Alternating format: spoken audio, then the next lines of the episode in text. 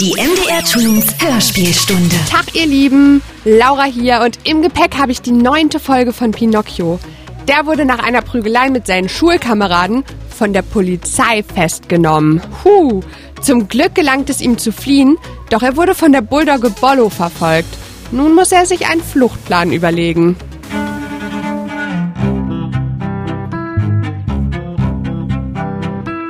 Pinocchio. Die Geschichte vom hölzernen Bengele von Carlo Collodi. Folge 9. 28. Kapitel Der grüne Fischer. Für Bengele war das Rennen nicht so lustig wie für die Zuschauer. Die Bulldogge hieß Bollo und konnte entsetzlich laufen. Der Augenblick musste kommen, wo sie den Hampelmann einholte. Schon hörte Bengele hinter sich den wutschnaubenden Hund, schon fühlte er den heißen Atem des grimmigen Tieres, da kamen sie ans Meer. Wie ein Frosch sprang Bengele sofort weit hinein ins Wasser, plumps fiel er auf und schwamm davon. Borlo liebte das Wasser nicht. Er schnupperte daran, sprang ein paar Mal am Ufer auf und ab, aber als er den Hampelmann wegschwimmen sah, erfasste ihn aufs Neue die Wut und er sprang ins Meer. Rasend zappelte der Hund mit den Tatzen. Bald war er müde und sank unter. Mit der letzten Kraft arbeitete er sich noch einmal über Wasser und rief Hilf, Hilf, ich muss ertrinken. Ersaufe nur, entgegnete Bengele. Er war ein gutes Stück weiter und außer Gefahr. Hilf mir doch, Bengele, rette mich vom Tode. Der Hampelmann bekam Mitleid mit seinem Feinde, schwamm zurück und fragte in einige Entfernung wirst du mich unbehelligt laufen lassen, wenn ich dich rette? Gewiss, ich verspreche es dir, aber jetzt mache schnell, wenn du noch länger säumst, dann ist es mit mir vorbei. Noch zögerte Bengele, aber es fiel ihm ein, dass sein Vater stets gesagt hatte, geh nie einer guten Tat aus dem Wege. Er schwamm darum rasch auf Bollo zu, fasste ihn am Schwanze und mit wenigen kräftigen Schwimmzügen hatte er ihn aufs trockene Ufer gesetzt. Der arme Hund konnte nicht mehr auf den Beinen stehen, denn er hatte zu viel Salzwasser geschluckt und einen kugelrunden Bauch bekommen. Bengele traute ihm aber doch noch nicht und hielt es für das Klügste, gleich wieder ins Wasser zu hüpfen und davon zu schwimmen. Adieu, Bollo, komm gut nach Hause, rief er noch und ruderte ins Meer hinein. Adieu, Bengele, erwiderte der Hund. Ich danke dir tausendmal, du hast mir das Leben gerettet. Ein Dienst ist den anderen wert. Vielleicht kann ich dir deine edle Tat einmal vergelten. Bengele schwamm am Ufer entlang. Nach einer Stunde glaubte er vor den Verfolgern sicher zu sein und näherte sich dem Strande. Er gewahrte eine Felsengrotte, aus der Rauch aufstieg. Wo Rauch ist, da ist doch Feuer dachte der Hampelmann. Dort gehe ich hinein und trockne mich ein bisschen, dann will ich weitersehen, was sich tun lässt. Er schwamm ans felsige Ufer und hatte sich schon an einem Steine festgeklammert. Da fühlte er unter seinen Füßen etwas emportauchen, und im Nu war er hoch in die Luft gehoben. Er wollte ins Wasser zurückspringen, doch es war zu spät. Der Unglückliche war in ein Fischernetz geraten, und um ihn zappelte und trappelte es von Fischen aller Art. Gleich kam auch oben vor der Felsenhöhle der Fischer zum Vorschein, ein grausiges Geschöpf, ein entsetzlich hässliches Ungetüm. Er hatte keine Haare auf dem Kopf, sondern einen Busch von grünem Seegras, seine Haut, seine Augen, sein langer Bart, alles war mehr grün. Im Ganzen sah er aus wie ein Laubfrosch, der auf den Hinterbeinen steht, aber er war schrecklich wild und unbeschreiblich garstig. Als der Fischer das Netz an Land gezogen hatte, grunzte er zufrieden und sprach Ein guter Fang. Auch heute kann ich mich an einem feinen Mahle gütlich tun. Ein Glück für mich, dass ich kein Fisch bin, dachte Bengele bei diesen Worten und fasste etwas Mut. Der Fischer trug das Netz in seine Höhle. Diese war ganz ausgeräuchert, schwarz und unheimlich. In der Mitte brannte ein Herdfeuer. Darauf stand eine Pfanne. Der ranzige Tran, der darin brodelte, verpestete die Luft. Der grüne Fischer holte mit seiner plumpen Hand einen Fisch nach dem anderen aus dem Netz. Jeder wurde genau untersucht. Barben sind gut, sagte er, hielt eine vor seine Augen, beschnupperte sie und warf sie in einen leeren Kübel. Das Wasser lief dem Höhlenmenschen im Munde zusammen, ehe die Fische noch gekocht waren. Er wurde immer lustiger und sprach Fein, diese Nasen, ausgezeichnete Eschen. Und diese Zungen, ha, solche Barsche erst. Hurra, auch noch Sardellen. Alles flog unbarmherzig in den großen Kübel. Jetzt war Bengele noch übrig. Der grüne Fischer zog ihn heraus, unbeschreibliches Erstaunen erfasste ihn, seine grünen Augen wurden groß wie Flugrädchen, und er fragte verwundert Was ist das für eine Sorte? Diesen Fisch habe ich noch nie gesehen. Aufmerksam schaute er den Neuling von allen Seiten an und meinte schließlich Na ja, es muss eine Art Meerkrebs sein. Dass er ein Meerkrebs sein sollte, war dem Bengele doch zu viel, und er schrie beleidigt Was, ein Meerkrebs? Dich soll das Mäusle beißen. Merk es dir ein für allemal, ich bin ein Hampelmann. Ein Hampelmann? sagte der Fischer in langgezogenem Tone. Ich muss schon sagen, ein Hampelmannfisch habe ich noch nie gesehen. Aber gerade deshalb wirst du mir umso besser schmecken. Wie? Essen willst du mich? Ich bin doch gar kein Fisch. Begreifst du nicht, dass ich reden kann wie du? Das schon, meinte der Fischer. Aber weil du doch ein Fisch bist und dazu reden kannst wie ich, so will ich dich auch entsprechend behandeln. Das heißt? Als ein Zeichen von Freundschaft und besonderer Hochachtung lasse ich dir die Wahl, wie du gekocht sein willst. Willst du gebraten, gesotten oder geräuchert werden? In diesem Fall fällt mir die Wahl nicht schwer. Am liebsten möchte ich losgelassen werden, weil ich nach Hause will. Mach doch keine dummen Witze, sagte der Fischer. Ich muss dich unbedingt versuchen. Die Gelegenheit kommt selten wieder, dass mir ein Hampelmannfisch ins Netz gerät. Vertraue nur ruhig auf mich. Ich brate dich zusammen mit allen anderen in der Pfanne, und damit kannst du wohl zufrieden sein. Es ist immerhin ein Trost, wenn man in Gesellschaft gebraten wird. Bengele weinte und flehte den Fischer an, dass er ihn frei gebe. Er wolle nach Hause gehen zu seiner Mutter. Das grüne Scheusal hatte kein Herz und hörte gar nicht auf des Hampelmanns Gejammer. Verzweifelt drehte und wand sich Bengele, die grünen Tatzen ließen ihn nicht mehr los. Der grausame Fischer machte schließlich dem Zappeln ein Ende. Er nahm ein paar Weidenzweige und band dem Hampelchen Hände und Füße fest. Darauf warf er den neuen Fisch zu den anderen in den Kübel. Bengle ergab sich seinem traurigen Geschicke. Leise wimmerte er, Wäre ich doch in die Schule gegangen, hätte ich doch nicht auf schlechte Kameraden gehört. Ach, wie muss ich meine Fehler büßen. Der Grüne machte sich daran, die Fische zu braten. Er holte sie der Reihe nach aus dem Kübel, drehte jeden zuerst in eine Schüssel voll Paniermehl und legte ihn dann in den siedenden Tran. Bengele war wieder der Letzte. Er zitterte und konnte nicht mehr reden. Aber er schaute den Fischer mit einem Blicke an, der einen Stein erweichen musste. Das Ungetüm hatte kein fühlendes Herz. Der Hampelmann wurde ins Paniermehl gesteckt, bis er von allen Seiten dicht davon bedeckt war. Max und Moritz sahen nicht schlimmer aus, als sie in den Teig fielen. Der grüne Unmensch fasste den Hampelmannfisch und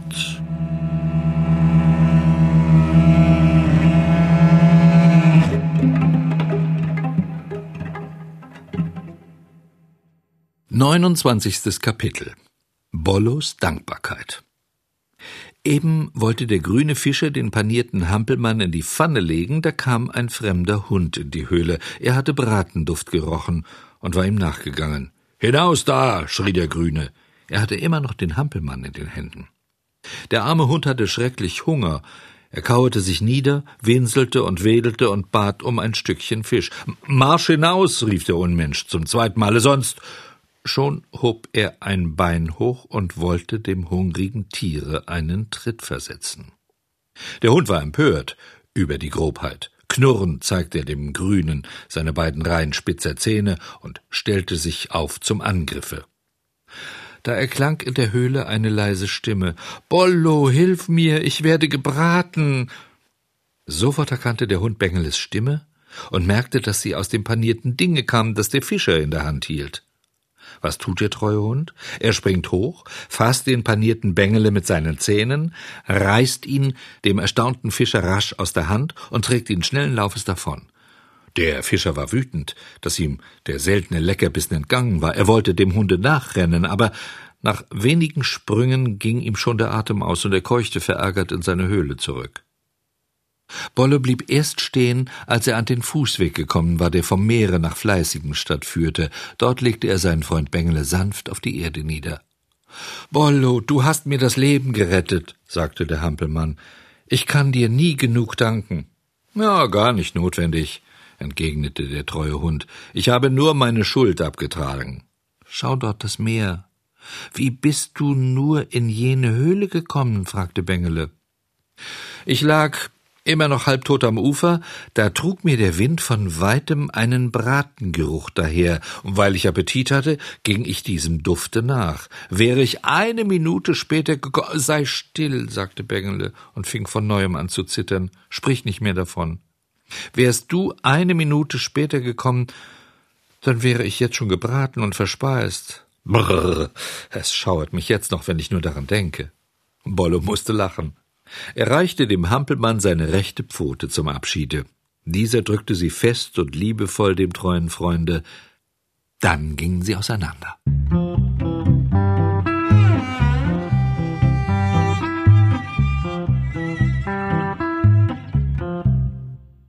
Dreißigstes Kapitel Nächtliche Heimkehr Die gemütliche Schnecke Der Hund lief heim. Bengele wandte sich einer nahegelegenen Hütte zu. Dort saß ein alter Mann vor der Haustüre. Und Bengele fragte ihn, Sagt, lieber Mann, habt ihr nichts gehört von einem Knaben, der Eugen hieß und an den Kopf geschlagen wurde? Man hat ihn dort zu den Fischersleuten gebracht, und jetzt wird er tot sein? fiel Bengele schmerzlich bewegt dem Alten in die Rede. Nein, nein, er ist wieder gesund und schon nach Hause gegangen. Wirklich? Wirklich? rief Bengele und tat einen Freudensprung. Also, war die Verletzung nicht so schlimm? Ja, es hätte schlimmer kommen können, sagte der Alte. Das Buch war gar zu schwer, das Sie ihm an den Kopf geworfen haben. Wer hat es geworfen? Na, einer von seinen Schulkameraden, ein äh, gewisser Bengele. Wer ist dieser Bengele? fragte der Hampelmann. Man sagt, er sei ein Schlingel, ein Bummler, ein ganz lotteriger Bube. Alles erlogen. Kennst du Bengele? Vom Sehen ja. Na, was hältst du von ihm? fragte der Alte weiter. Ich halte ihn für einen braven Knaben, einen fleißigen Schüler, ein folgsames Kind, das sehr an seinem Vater und an seiner Mutter hängt. Plötzlich griff Bengele nach seiner Nase, sie war durch diese Schwindelei eine Spanne länger geworden, Voller Angst sagte er dann gleich Nein, nein, nein, lieber Mann, ich habe nur Spaß gemacht. Ihr dürft nicht glauben, was ich gesagt habe. Ich kenne nämlich Bengle sehr gut und weiß, dass er wirklich ein nichtsnutziger Strick ist, ein eigensinniger Schlingel, der die Schule schwänzt und mit schlechten Kameraden herumbummelt. Sofort bekam die Nase ihre richtige Größe wieder. Es ging gegen Abend. Ein kühler Wind kam vom Meere her, und der Hampelmann fing an zu frieren. Der grüne Fischer hatte ihm alle Kleider vom Leibe gerissen, überall klebte ihm noch das Paniermehl an, er schämte sich so, nach Hause zu gehen, und bat den Alten um ein Gewand. Der Mann war arm und sagte, Mein lieber Kleiner, ich kann dir nichts geben als einen alten Sack. Bengele nahm das Anerbieten dankbar an. Der Alte holte einen Sack in seiner Hütte, schnitt mit der Schere an den Zipfeln zwei Löcher für die Arme und dazwischen in der Mitte ein größeres für den Hals. Der Hampelmann zog den Sack über den Kopf, streckte die Hände bei den Zipfeln heraus und trottete in diesem Kleide der Heimat zu. Das Herz pochte ihm laut, manchmal wollte er wieder umkehren, denn er dachte, wie kann ich so zu meiner guten Mutter Fee zurückkommen? Was wird sie sagen, wenn sie mich sieht? Sie wird mir nicht mehr verzeihen, sicher nicht. Aber ich bin selbst daran schuld. Ich bin ein Schlingel. Ich verspreche immer, mich zu bessern, aber ich halte es nie. Als Bengele nach Fleißigenstadt kam, war es schon dunkel. Kein Sternlein war am Himmel zu sehen, und bald fing es an zu regnen. Der Hampelmann nahm den nächsten Weg zum Hause der Mutter Fee. Er stand vor der Haustüre und wollte klopfen. Der Mut verließ ihn, und er ging zehn Schritte weiter. Er kehrte zurück, stand wieder vor der Türe und ging wieder weg. Erst das vierte Mal pochte er zaghaft und leise. Er wartete und wartete. Nach einer halben Stunde wurde im vierten Stock ein Fenster geöffnet. Eine große Schnecke kroch über die Fensterbrüstung. Sie trug zwischen den Hörnchen eine brennende Kerze, blickte zur Haustüre und fragte, wer kommt noch so spät? Ist die Herrin zu Hause? rief Bengele empor. Die Frau Fee schläft und will nicht geweckt werden. Wer bist du denn? Ich bin's. Wer ich? Bengele, was für ein Bengele? Der Hampelmann, der bei der Frau Fee wohnt. Ach so, sagte die Schnecke, warte ein bisschen, ich komme gleich hinunter und mache dir auf. Spute dich, sonst muss ich in diesem Wetter erfrieren. Mein Lieber, ich bin eine Schnecke, und Schnecken haben es nie eilig. Eine Stunde verging, es verging eine zweite, und die Tür war immer noch zu. Bengele klapperte mit den Zähnen und litt unsäglich durch die Kälte und Nässe. Er fasste Mut und klopfte noch einmal, und diesmal viel fester. Da ging im dritten Stock das Fenster auf, und die Schnecke zeigte sich wieder. Liebe Schnecke, rief Bengele, zwei Stunden warte ich schon, und in diesem Hundewetter ist eine Stunde so lang wie ein Jahr. Mach vorwärts, um Himmels willen, beeile dich. Die Schnecke aber regte sich nicht auf. So langsam und gemächlich wie zuvor sagte sie Ich äh, bin eine Schnecke, mein Lieber, und Schnecken haben es nie eilig. Und wieder ging das Fenster zu. Gleich danach schlug es Mitternacht, dann ein Uhr, dann zwei Uhr, und die Haustüre war immer noch zu. Jetzt ging dem Bengele die Geduld aus. Er klopfte und rüttelte mit aller Gewalt an der Türklinke, aber auf einmal verwandelte sich der eiserne Griff in einen lebendigen Aal, quietschte ihm aus der Hand und verschwand in der Wasserrinne neben der Straße. Auch das noch, schrie Bengele, immer mehr vom Zorn erfasst. Jetzt muss ich mir schon mit den Füßen helfen. Er nahm einen Anlauf und tat einen kräftigen Tritt gegen die Türe. Da gab ein Brett nach. Der Fuß ging durch, und blieb wie ein Nagel im Holze stecken. Vergeblich waren alle Anstrengungen des Hampelmannes, er brachte sein Bein nicht mehr heraus. Mit einem Fuß auf dem Boden stehen und mit dem anderen in einer Türe festgeklemmt sein, das ist kein Vergnügen, aber Bengele musste aushalten. Beim Morgengrauen wurde endlich die Türe geöffnet. Die wackere Schnecke war in neun Stunden vom vierten Stock heruntergekrochen. Sie hatte sich wirklich beeilt. Was machst du denn mit dem Fuß in der Türe? fragte sie Bengele. Ach, das war eine dumme Geschichte. Schau mal, liebe Schnecke, ob du mir nicht heraushelfen kannst. Mein Lieber, da muss ich schon den Schreiner kommen lassen. Auf solche Arbeit verstehe ich mich nicht. Dann geh und bitte die Mutter Fee, dass sie mich losmache. Die Herrin schläft und will Ruhe haben. Aber ich kann doch nicht den ganzen Tag wie ein Nagel in der Türe stecken.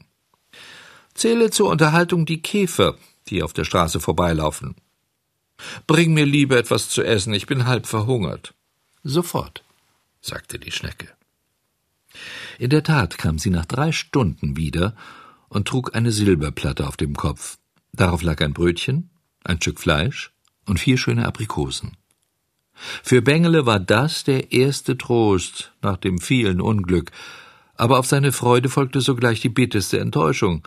Das Brot wurde in seiner Hand ein Stein, das Fleisch verwandelte sich in rostiges Eisen, und die Aprikosen erwiesen sich als bunte Glaskugeln.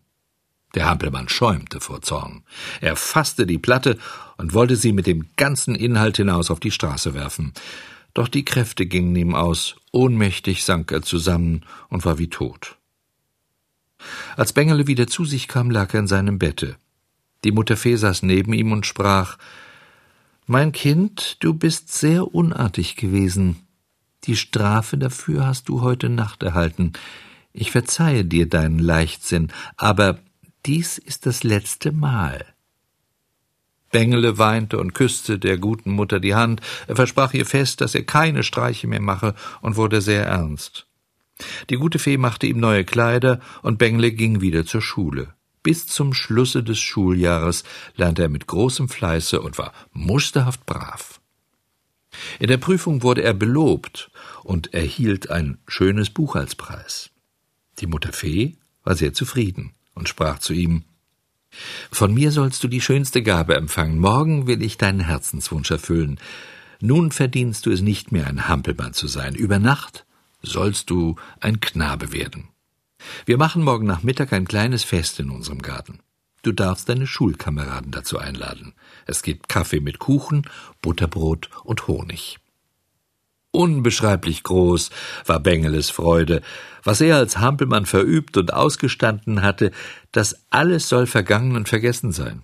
Morgen fängt er als Knabe ein neues, glückliches Leben an. Kein Hindernis schien mir im Wege, aber in Bengeles Leben gab es immer wieder ein Aber, das alles Schöne verdarb. Na, da hat Pinocchio aber eine ganze Menge erlebt. Und es freut mich super doll für ihn, dass er aus seinen Fehlern lernen konnte und nun ein braver Junge ist. Und ich meine, das wird ja auch belohnt. Er darf seine Freunde zu einem Fest einladen und ein richtiger Junge aus Fleisch und Blut werden. Das hat ihm seine Mutter die Fee ja versprochen. Allerdings muss er hierfür auch brav sein und seine Freunde innerhalb von einer Stunde einladen. Puh, ob das auch bei dem Lausbub Röhrle funktioniert, der hat eine ganz andere Idee. Und darum geht es in der nächsten Folge von Pinocchio. Gelesen von Jürgen Schulz und geschrieben wurde das Buch von Carlo Collodi. Ich bin Laura und ich freue mich, wenn ihr auch das nächste Mal wieder zuhört. Ciao! MDR Twins Hörspielstunde. Wir funken dazwischen.